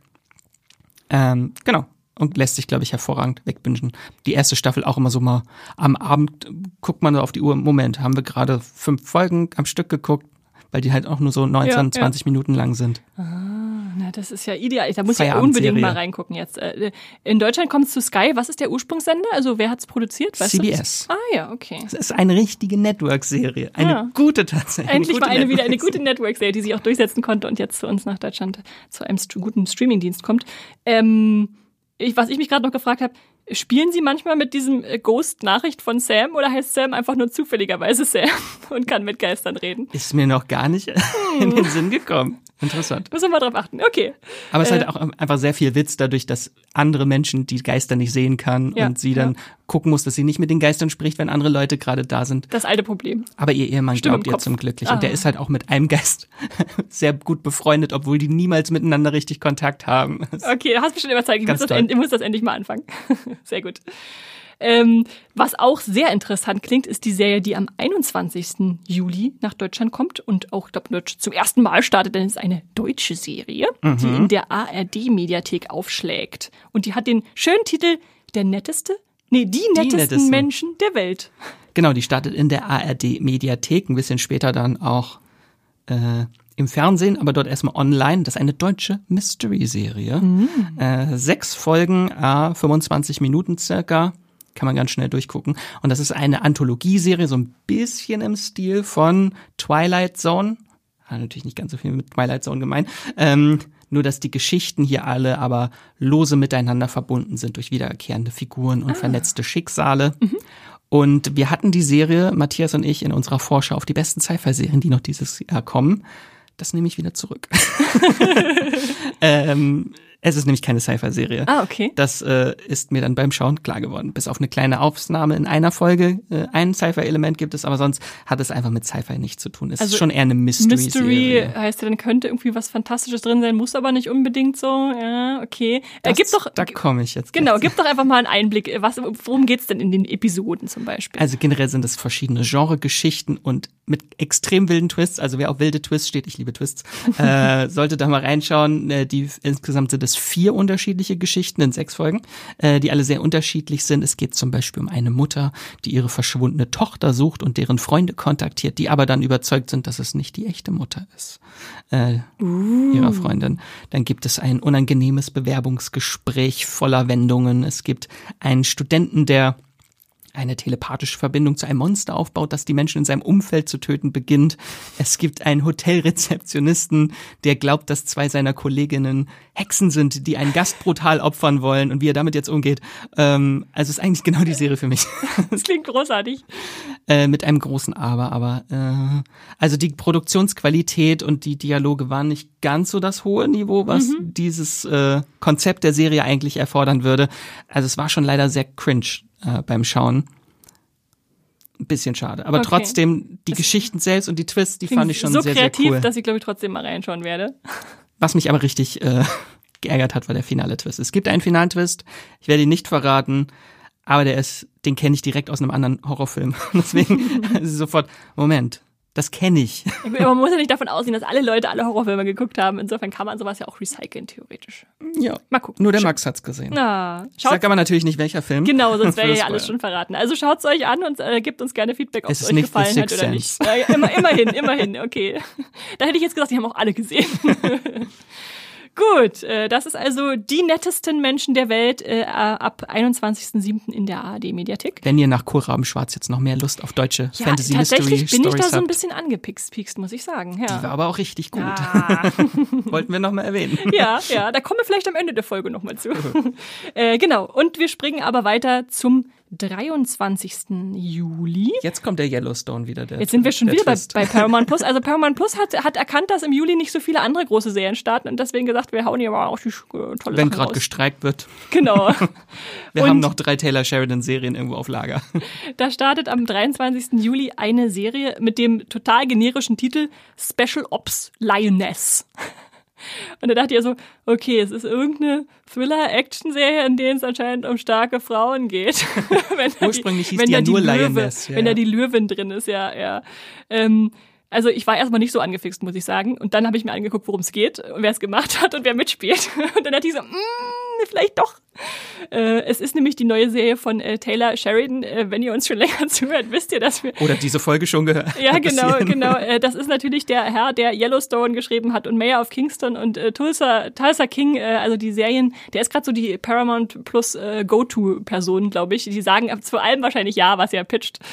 Und ähm, es geht um die äh, Marine-Elite-Soldatin Joe wieder eine Frau mit Männernamen. Äh, Michael kann da ein Lied von singen aus äh, Star Trek Discovery. Nee, aber äh, Joe wird gespielt von Zoe Saldana, die ihr sicherlich auch kennt. Die hatte schon viel Action äh, auch gemacht. Gamora. Genau, äh, meist, diesmal darf sie sogar, muss sie kein äh, blauer Avatar oder grüne äh, andere Maske als äh, im MCU überstreifen, sondern darf sie selbst sein. Und ähm, ja, diese, diese Elitesoldatin muss ihr persönliches und professionelles Leben so ein bisschen versuchen zu vereinbaren. Sie gehört aber gleichzeitig zum Lioness-Programm. Das ist so ein, ja, so Undercover-Agenten, äh, die besondere Missionen durchführen und äh, von der CIA gewisse Aufträge erhalten. Und da wird ihr jetzt die hitzköpfige Marine Raider äh, Cruz Oliveira zugeschoben. Das ist so ein Nachwuchssoldatin, äh, die sie da halt unter ihre Fittiche nehmen soll. Und äh, ja, die, die, deren Auftrag wird dann, sich mit der Tochter eines äh, Terroristen anzufreunden, der das nächste, äh, äh, um das nächste 9-11 abzuwenden. Hm. Also die, die, die Ansprüche könnten nicht höher sein, sage ich mal, an die Action, die uns da erwarten soll. Äh, mal gucken, was das dann wird. Es ist wohl inspiriert von einem realen US Marine-Programm, äh, was äh, im Krieg gegen den Terror ersonnen wurde. Und äh, ja, nachdem wir jetzt schon äh, von Taylor Sheridan Serien wie Kevin Costner und Sylvester Stallone äh, äh, als als äh, Hauptfiguren hatten, äh, da hat er glaube ich keinen Mangel große Stars zu finden, mhm. um seinen die mit seinem Megacast äh, damit zu füllen. Harrison Ford, Helen Mirren. Ja, genau, genau. Äh, haben wir jetzt äh, neben Zoe Saldana, die natürlich mit Avatar und äh, Gamora in MCU auch groß ist, auch noch so Namen wie Nicole Kidman und Morgan Freeman und ich freue mich auch sehr über Michael Kelly, äh, der den ich in House of, House of Cards so sehr mochte. Äh, fast Haus des Geldes. Ja, ja, die ganzen Häuser hier. Äh, ja, genau, da hat er da den äh, tollen Berater gespielt. Also wenn man sich so ein bisschen die Filmografie von Taylor Sheridan anguckt, ist es jetzt glaub, wahrscheinlich weniger Yellowstone, sondern eher so Sicario die Richtung. Genau, er hat ja auch das Sicario Drehbuch geschrieben und da glaube ich, hoffe ich einfach mal, dass er da dran anknüpft an diese sehr harte, starke Action-Thriller-Richtung, äh, die ja die bestimmt funktionieren kann. Also mit acht Episoden, da schaue ich da auf jeden Fall mindestens in die erste rein und guck mal, was da auf mich zukommt. Auch wenn ich jetzt, hm, ich habe Mayor of Kingston habe ich nur angefangen, aber Tulsa King habe ich zu Ende geguckt, immerhin. Aber die war auch ein bisschen luftiger. Ja, ja. Ja, genau. Also das ist äh, Special Ops Lioness. Äh, prägt euch den äh, Titel ein, auch wenn er jetzt nicht so äh, wiedererkennbar ist. Vielleicht kann man sich Lioness wirklich am besten merken. Die Löwin, die da drin steckt. Ja, und damit gehen wir weiter zum 24. Juli. Und da kommt eine Serie zurück, auf die sich viele freuen. Eine Science-Fiction-Serie, mhm. aber nicht irgendeine Science-Fiction-Serie, sondern Futurama kehrt zurück. Fast zehn Jahre nach dem Serienende, die ikonische Cartoonserie von Matt Groening, dem Simpsons-Schöpfer und dem Futurama-Schöpfer. Ähm, diese Serie hat eine sehr bewegte Produktionsgeschichte. Also zuerst lief die für vier Staffeln lang bei Fox damals, dann wurde sie abgesetzt. Fünf Jahre später gab es ein paar Direct-to-DVD-Filme und schließlich wurde die Serie dann von Comedy Central gerettet für zwei neue Staffeln beziehungsweise 52 neue Episoden. Dann wurde sie wieder beendet. Ähm, und jetzt bringen Hulu und Disney Plus das nächste Revival zurück. 20 Folgen sind bestellt, davon jetzt erstmal 10 neue. Und es wird noch komplizierter, weil eigentlich ist es die achte Staffel von Futurama. Mhm. Aber Disney Plus hat eine eigene Zählweise mit diesen Staffeln äh, und der Aufteilung der Folgen. Äh, dort ist es die elfte Staffel. Ist überhaupt nicht kompliziert. Ist überhaupt nicht kompliziert. Also bei Disney Plus ist es die elfte Staffel, aber eigentlich ist es die achte. Psst, aber verrat es ist niemand bei Disney Plus. ähm, genau, und ich freue mich riesig äh, auf ein Wiedersehen mit diesen ganz tollen, ikonischen Figuren, Kultfiguren, Fry, Lila, Bender und der ganze, die ganze Crew von Planet Express. Ähm, obwohl die Serie eigentlich schon ein perfektes Ende hatte, finde ich. Ich fand das Ende so genial und hat mir das Herz rausgerissen. Ja, hoffentlich aber wird das jetzt damit nicht kaputt gemacht. Nee, die haben ja den Reboot-Knopf gedrückt am Ende der Serie. Ach so. ähm, aber unglaublich, dass die Serie gibt's bereits seit 1999. Also 24 Jahre Futurama Boah, haben wir jetzt schon. Auch schon ordentlich. Sehr schön. Mit kleinen Pausen zwischendrin. Ja. Und wie viele Folgen sind es jetzt in, in der neuen Staffel? Zehn. Zehn wieder. Wöchentlich okay. kommen die, genau. Okay. Ja, da hat man doch wieder ein bisschen was, was man äh, gucken kann. Sehr schön. Wenn man jedes Mal zehn Jahre jetzt warten muss, bis neue Futurama-Folgen kommen, muss man sich die auch ein bisschen einteilen. Dann freut man sich auch eher bei elf Staffeln statt acht. Sind Gut. dann auch kürzer, die Staffeln. Äh, sehr schön. Äh, genau. Ihr wisst da draußen, ihr Futurama-Fans jetzt, habt das gehört. Äh, ab 24. Juli geht's los, dann wöchentlich und äh, bei Disney Plus werdet ihr fündig und hoffentlich auch glücklich. Ich werde es auf jeden Fall gucken. Und wir bleiben bei Animationsserien, springen aber zu Netflix rüber. Und, da- das Genre wechseln wir auch. Genau, äh, diesmal ist wieder Fantasy äh, im, im Gespräch. Äh, am 27.07. kommt nämlich die fünfte Staffel von Der Prinz der Drachen. Das ist jetzt die fünfte Staffel. Wenn ihr bis jetzt noch nicht äh, gehypt seid, dann wir machen jetzt einfach jede Staffel. Genau, genau. Und äh, wenn ihr zuletzt unseren Fantasy-Vorschau-Podcast gehört habt, habt ihr sicherlich schon gehört, dass diese Serie jetzt weitermacht. Äh, deshalb halte ich mich jetzt mal kurz bei der Vorstellung. Es ist eine wunderschöne Animationsserie. Wir haben sie schon häufiger gehypt äh, von den Avatar-Machern, also nicht Avatar äh, Pandora, sondern Avatar Herr der Elemente. Ähm, ich muss zugeben, ich fand die vierte Staffel vorher ein bisschen schwächer als die ersten drei. Die drei war auch wirklich so der, Ja, ja, da hat halt, da wurde halt so ein Handlungsbogen zugemacht in drei Genau. und jetzt muss man im vier, halt, musste man in vier halt wieder äh, anfangen. Also eins bis drei war, hatte so den Übertitel The Dragon Prince und äh, vier bis fünf ist jetzt Mystery of äh, Aravos. Also ein, Die Geheimnisse von Arabas. Genau, okay, der deutsche ist Geheimnis. äh, äh, da, da müssen wir also jetzt sozusagen neu alles aufrollen, was jetzt da passieren könnte als großer drei Staffel oder zwei Staffelbogen, mal gucken. Ähm, aber es sind wieder die liebenswerten Figuren, die wir so toll finden dabei. Also wir haben Prince Callum und seinen Halbbrüder, der jetzt inzwischen äh, König ist, Ezra, die Elfe Rayla, ähm, dann gibt's Konflikt äh, mit dem magischen Reich Sadia, dann kommt natürlich auch der Drachenprinz Sim zurück äh, und die Bösewichtkinder Claudia und äh, Soren sind auch wieder dabei. Also alle, die wir kennen und lieben gelernt haben, kehren wieder zurück. Ähm, und äh, wie der Titel schon verrät von den Staffeln, ist der böse Gegenspieler der dunkle Elf Aravos, äh, der irgendwann mal so ein kleiner Wurm war, der in Im Spiegel war der. genau und ja. inzwischen hat er glaube ich seine eigene Gestalt auch wieder und ist ziemlich mächtig und äh, gegen den müssen sie jetzt äh, Das ist wie vorgehen. Voldemort, der muss erstmal wieder seine Form annehmen. Genau, seinen Körper, seinen Körper zurückerlangen. Und was ich besonders schön finde, jetzt eigentlich auch in der vierten und dann auch fünften Staffel, ist einfach, dass dieses Älterwerden auch thematisiert wird, was ja in der Animationsserie relativ selten ist. Also die haben jetzt teilweise Bärte, haben sich verändert, sind größer geworden. aus, ja. Ezra ist natürlich auch gealtert, der war ja vorhin Junge, jetzt ist er ein Jugendlicher. Ähm, und ähm, ich finde, dieses Konzept hat halt in der Drachenzähmen-Trilogie schon wunderbar funktioniert, dass man auch sagen kann, okay, wir bilden jetzt dieses ganze Leben dieser Figuren ab und treten nicht auf der Stelle, weil es können, weil die ja theoretisch nicht altern müssen. Ähm, insofern, ja, freue ich mich dann auf diese neuen, neuen Episoden, die alle auf einmal kommen. Ähm, und nachdem die vierte Staffel Erde den Zusatztitel hatte, äh, heißt jetzt die fünfte Ozean. Also wir haben dann auch wieder diverse Elemente. Wer denkt da nur an Avatar, äh, die da ein bisschen wieder mit äh, die, die Geschichte prägen.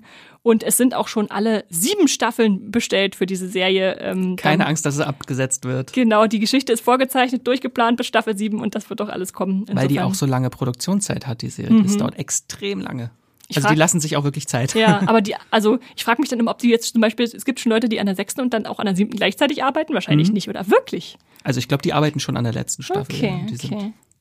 Na gut, äh, aber jetzt erwartet Das uns zieht sich natürlich. Erst ja. macht man die Sprachaufnahmen, dann dauert das ein Jahr, bis das alles animiert ja, ist und ja. und und. Stimmt, das ist ja andersrum in den USA, dass die zuerst sprechen und dann darauf animieren. Und wir in Deutschen machen es nur umgekehrt, dass wir dann die Synchronisation übernehmen. Ja, jedenfalls äh, kommt diese Serie und ich freue mich da sehr drauf und sie wird bestimmt wieder viel zu schnell weggebinged sein, diese neun, äh, nicht mal halbstündigen Folgen.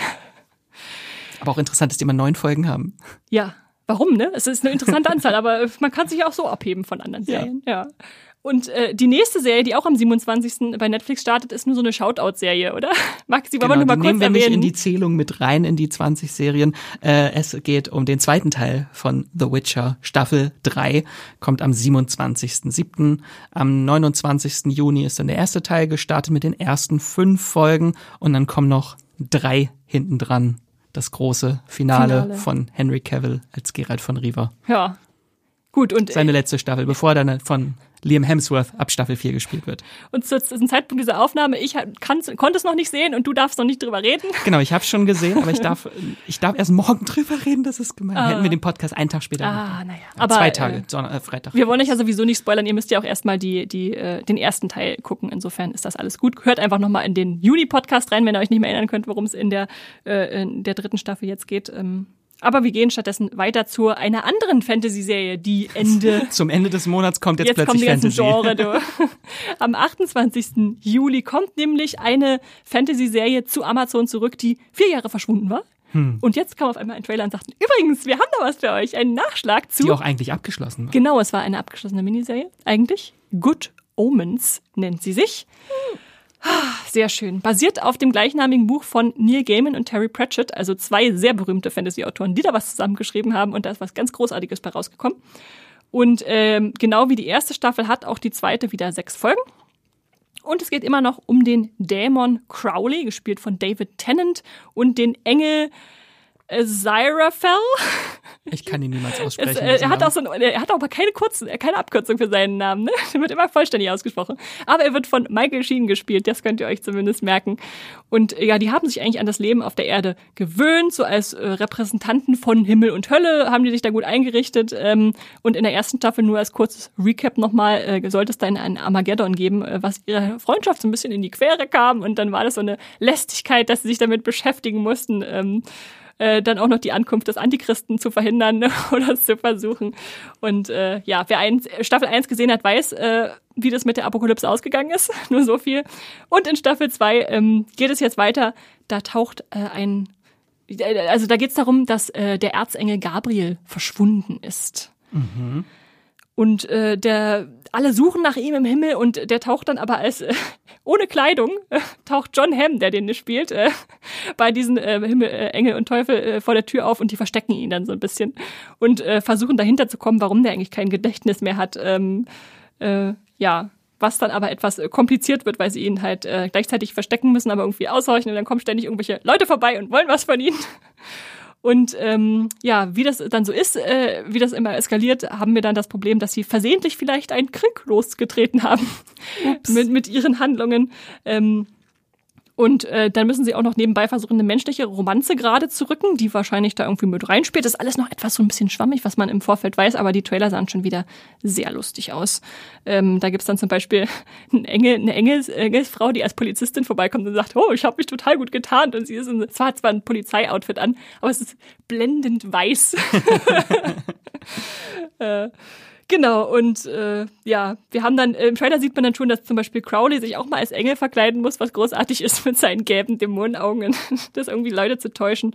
Und ist einfach so punktgenau besetzt. Also David Tennant als, als Dämon, ja, als Doctor Who oder Broadchurch oder so kennt, äh, und Michael Sheen, äh, den äh, zum Beispiel, weiß nicht, Underworld, Frost Nixon, was er alles gemacht hat, äh, der da blondiert für himmlische Ruhe sorgt und äh, die sind wie so ein altes Ehepaar, dem man einfach gerne immer nur zugucken will, egal was sie eigentlich anstellen. Und äh, ja, nun ist die vier Jahre Wartezeit, von denen wir gar nicht wussten, dass es eine Wartezeit ist, vorbei. Und ähm, obwohl es keine Buchvorlage mehr gibt, in dem Sinne, äh, wurde das Und trotzdem. es gibt auch kein Terry Pratchett mehr. Ja, genau. Äh, hatte da aber zumindest Neil Gaiman seine Finger im Spiel. Also man hofft, dass da trotzdem was Gutes bei rausgekommen ist. Und ich freue mich, glaube ich, äh, am meisten äh, diesen Monat auf diese Serie. Okay, Ja. das ist eine Ansage. Ja, obwohl ich die erste Staffel nochmal gucken muss, habe ich festgestellt. Das also ist es vier ist einfach Jahre so, ist schon vier, viel. Jahre, vier Jahre ist echt viel her, da kann man viel vergessen. Hunderte Serien Ja, seitdem. wahrscheinlich schon. Ähm, äh, eine Serie haben wir noch für euch diesen Monat. Am 28.07. immer noch Mhm. bei Netflix. Was kommt da, Max? Ein Geheimtipp und zwar DP. Einfach nur D. D. P. Punkt geschrieben. Ich hatte keine Ahnung, was es ist und dann habe ich bei Moonpool nachgeguckt und dachte, was hat denn Maxi was über acht Punkte vergeben? Was, was ist das für ein Highlight? Genau, das ist jetzt Staffel 2, aber ihr könnt natürlich auch die erste erst noch gucken. Ähm, eine ganz tolle südkoreanische Dramaserie, die immer noch als Geheimtipp gilt. Ich habe mal geguckt, bei Moviepilot hat sie eine Bewertung von 7,7, aber nicht mal 20 Bewertungen nach zwei Jahren, nach dem Start der ersten Staffel. Ähm, genau, jetzt die zweite Staffel und es sind jedes Mal sechs Folgen. Also es gibt keinen Grund zu sagen, oh, südkoreanische Serien sind ja immer so lang. Nein, es sind nur sechs Folgen pro Staffel und Sie sind sogar auf Deutsch synchronisiert. Also es gibt jetzt keine Ausrede mehr. So, ähm, und was, viel, viel, was viele Serien aus Südkorea auszeichnet, ist immer dieser sehr gesellschaftskritische Blick. Den findet man auch hier. Genau, worum geht's überhaupt? Es geht um DP. Ist das die. Abkürzung von Namen oder? Nein, ich verrate es gleich. Okay. Also in Südkorea gibt es immer noch die Wehrpflicht. Ähm, und hier folgen wir in der Serie einem jungen Mann namens Ahn Yun-ho, der seine Grundausbildung antritt und schließlich in eine Abteilung der Militärpolizei versetzt wird, der Deserter Pursuit Unit. DP, Deserter Pursuit, also eine Einheit, die fahnenflüchtige Soldaten fangen und zurückführen muss. Und das Ganze macht er natürlich ein bisschen widerwillig und an der Seite seines Kollegen Corporal Han Yol, Han Ho Yol, immer, ist immer sehr äh, schwierig mit den Namen. Mhm. Ähm, und in der Serie geht es quasi um die unterschiedlichen Geschichten verschiedener Deserteure, die aufgefunden werden müssen, aufgespürt werden müssen während wir äh, oft die sehr dramatischen und tragischen Hintergründe und Motive erfahren, warum sie geflüchtet sind äh, aus dem Militär. Und da werden dann halt oft auch sehr harte Themen verhandelt, wie psychische und physische Misshandlung beim Militär. Also da schreckt die Serie halt auch nicht vor zurück und ist schon sehr kritisch. Das meinte ich mit dem gesellschaftskritischen ja, ja. Engel. Ja, sehr gut. Und sehr emotional natürlich auch. Okay, spannend und emotional. Was will man mehr? Ja. Oh. Okay, muss ich, muss ich mal reingehen und kann, reingucken. Und kann ich ja jetzt auch die erste Staffel theoretisch jetzt schon mal reingucken, ob mir das was für mich ist, weil die ist ja schon da. Genau. Und wenn es mir gefällt, gucke ich am 28.07. einfach weiter. Genau. Okay, machen wir so. Das war doch jetzt schön die Krönung zum Abschluss. Ja, ja. Das war unsere letzte der 20 Juli-Serien. Und damit sind wir jetzt auch schon am Ende angekommen und verabschieden uns und freuen uns natürlich, dass ihr bis hierher zugehört habt. Und äh, wenn ihr es wollt, könnt ihr auch gerne wieder Feedback schicken. Wir haben da immer äh, ganz liebe Leute, die uns immer mal zwischendurch schreiben. Also macht zum Beispiel wie David, der uns schon häufig schreibt, aber da freuen wir uns immer wieder, wenn es Post gibt. Äh, und zum Beispiel hat er uns zuletzt mitgeteilt, dass jetzt auch Barry zu seinen Lieblingsserien gehört. Da denken wir, ja, da hat ja unser, unser Schwärmen geholfen. Da ist wieder jemand äh, es auf den äh, Schirm bekommen hat, äh, dass der Hype da angekommen ist. Und außerdem äh, haben wir uns gefreut, es hat uns nämlich Tommy Krappweis geschrieben. Auch ein Fan. der äh, zuletzt jetzt die äh, deutsche Horrorserie ähm, äh, Kohlrabenschwarz äh, rausgebracht hat im Juni. Und er schreibt äh, Servus Streamgestöber Podcast. Ich habe mich gerade sehr darüber gefreut, äh, dass ihr mit unserer Serie Spaß hattet. Danke für die positive Besprechung. Ich hoffe, ihr schaut auch die restlichen vier Folgen, an denen äh, äh, bei denen geht's ja richtig ab. Äh, natürlich habe ich inzwischen auch die restlichen Folgen geschaut und äh, es hat mir wirklich sehr gut gefallen. Ich, hoffe auf eine zweite Staffel. Ähm, und er schreibt weiter, eine kleine unwichtige Info, die, mir, die ich mir natürlich nicht verkneifen kann. Die Figur Kraxelmann haben wir uns nicht ausgedacht. Die gibt es tatsächlich in Form diverser kurzer Volkssagen. Meine Oma hat noch vor ihr, vor ihr gewarnt, wenn die Enkel nicht brav waren. Und in dem Buch Märchen aus Bayern aus dem Jahr 1940 findet man eine Version, in der der Kraxelmann Kinder mit einer Stange aus dem Fenster schlägt, wenn sie sich zu weit hinausbeugen. Äh, gibt da sogar noch eine, eine Wikipedia-Quelle an. da gewinnt die Kraxe als Tragekorb und das äh, bayerische Kraxeln, Klettern eine launige Doppelbedeutung. Griss aus dem äh, Alpenvorland, äh, Tommy. Äh, da freuen liebe wir uns. Grüße zurück. Genau, ganz liebe Grüße. Danke für deine Post, äh, Tommy, und für die Aufklärung. Ich hatte mich im Podcast nämlich gefragt, äh, weil ich dann nur so beim Seriengucken nebenbei versucht habe zu recherchieren, hey, gibt es diese Sage wirklich noch nie mhm. vom Kraxelmann gehört? Aber da bin ich halt nicht in Bayern aufgewachsen. Die ganzen Bayern haben wahrscheinlich gesagt, na klar, gibt's den. Also danke für die, für die, für die Einordnung. Und auch ähm, zur Abwechslung mal eine sehr, sehr gute Genreserie aus Deutschland. Endlich mal, ja. Also schaut's euch an. Äh, äh Je mehr die Fantasy-Elemente in die Serie kommen, desto besser wird sie. Genau, am Anfang war ich ja noch unsicher, was da jetzt tatsächlich übernatürlich ist oder nicht, aber es wird dann immer unheimlicher und schöner. äh, könnt ihr bei Paramount Plus Was ich ein bisschen streamen. traurig fand, dass das Ganze eher ein Prequel ist. Die erste Staffel wirkt, wirkt so wie ein Prequel zu der Haupthandlung. Ja, so ein Anlauf nehmen, aber ja, ja. hat mich gar nicht gestört. Ich, ich, ich mag immer äh, Expositionen und erstmal Themen etablieren. ich will auf, also man will auf jeden Fall die zweite Staffel danach ja, sehen. Aber man kann sie zumindest hören. Es gibt ja das Hör, äh, Hörspiel. Ja, stimmt. Das kann man dann da schon mal, schon mal bei Audible oder so äh, vorhören. Genau, genau. Ja, gut. Äh, so viel dazu. Vielen Dank äh, für die Post. Ihr könnt uns natürlich auch immer schreiben. Das freut uns. Über Feedback freuen wir uns. Streaming-Tipps, äh, Themenwünsche, liebe Worte. Äh, lasst uns alles da, was euch so durch den Kopf geht beim Podcast hören. Geht bei Twitter über Streamgestoeber oder Moviepilot oder bei Instagram haben wir auch einen Kanal oder natürlich einfach per E-Mail an podcast.moviepilot.de.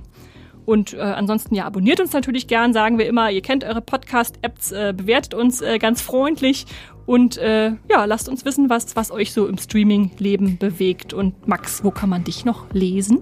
Natürlich beim Movie Pilot. Da wird es wahrscheinlich diese Woche ein paar The Witcher-Artikel geben. Durchaus. startet.